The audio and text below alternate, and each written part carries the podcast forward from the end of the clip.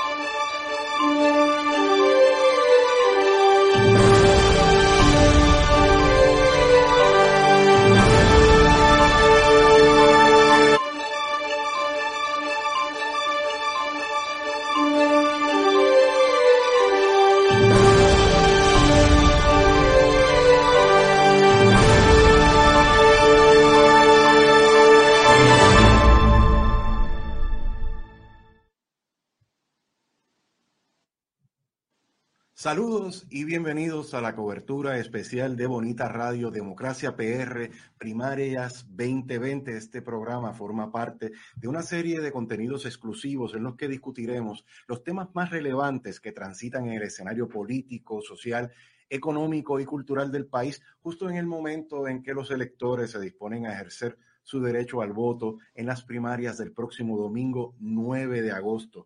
Este va a ser un ciclo de entrevistas a fondo en el que vamos a apostar por un enfoque original, pertinente y comprometido con el país, precisamente unos elementos que caracterizan la oferta de Bonita Radio. Yo soy Mario Edgardo Roches, soy periodista, soy colaborador de Bonita Radio, estoy encantado de estar aquí con ustedes y hoy voy a estar conversando con una querida compañera, profesora del Departamento de Ciencias Sociales del recinto de Río Piedras de la Universidad de Puerto Rico, socióloga Marlene Duprey. ¿Cómo estás, Marlene? Muy bien, Mario. Es un gusto estar contigo acá. Marlene, para quienes no le conocen, es una intelectual de alto vuelo. Ella forma parte, entre otras cosas, de un proyecto interesantísimo que se llama Instituto de Investigación Violencia y Complejidad. Eh, ha escrito ensayos, ha escrito libros, entre estos la obra Bioislas, ensayos sobre biopolítica y gubernamentalidad. Y queremos mirar desde la sociología, desde las ciencias sociales, este escenario previo al desarrollo de estas primarias. Y Marlene, me gustaría iniciar esta conversación eh, escuchando tu valoración sobre este escenario en el que la pandemia, el coronavirus y la política partidista se entrecruzan. Te hago dos anécdotas. Hace unos días atrás, en el marco del momento en que estamos grabando esta conversación, pude escuchar en la calle de Diego, en Río Piedras, una caravana de la candidata a la alcaldía de San Juan, Partido Popular Democrático, Rosana López, entonces, por los altoparlantes, más, habla, más que hablar de lo que ella proponía para la alcaldía y tal, lo que decían, aquí llega Rosana López con un mensaje de eh, prevención ante el COVID, distribuyendo máscaras. Por otro lado, sabemos que ha habido una participación muy baja en términos de los procesos de encuestas y sondeos que se han estado haciendo por parte de algunos medios de comunicación. Es decir, es un escenario muy particular. ¿Qué, qué opinas tú sobre esto?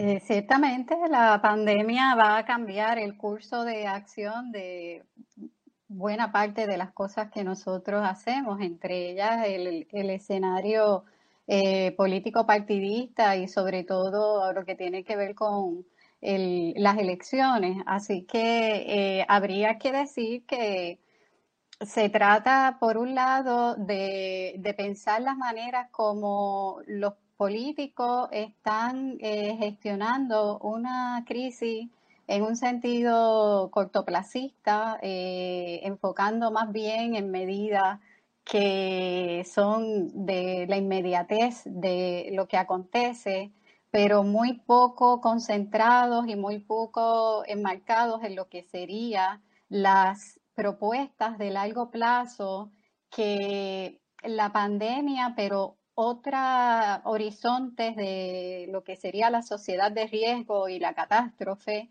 nos ponen como desafío, como reto político, más allá ¿verdad? de las distintas agendas político-partidistas.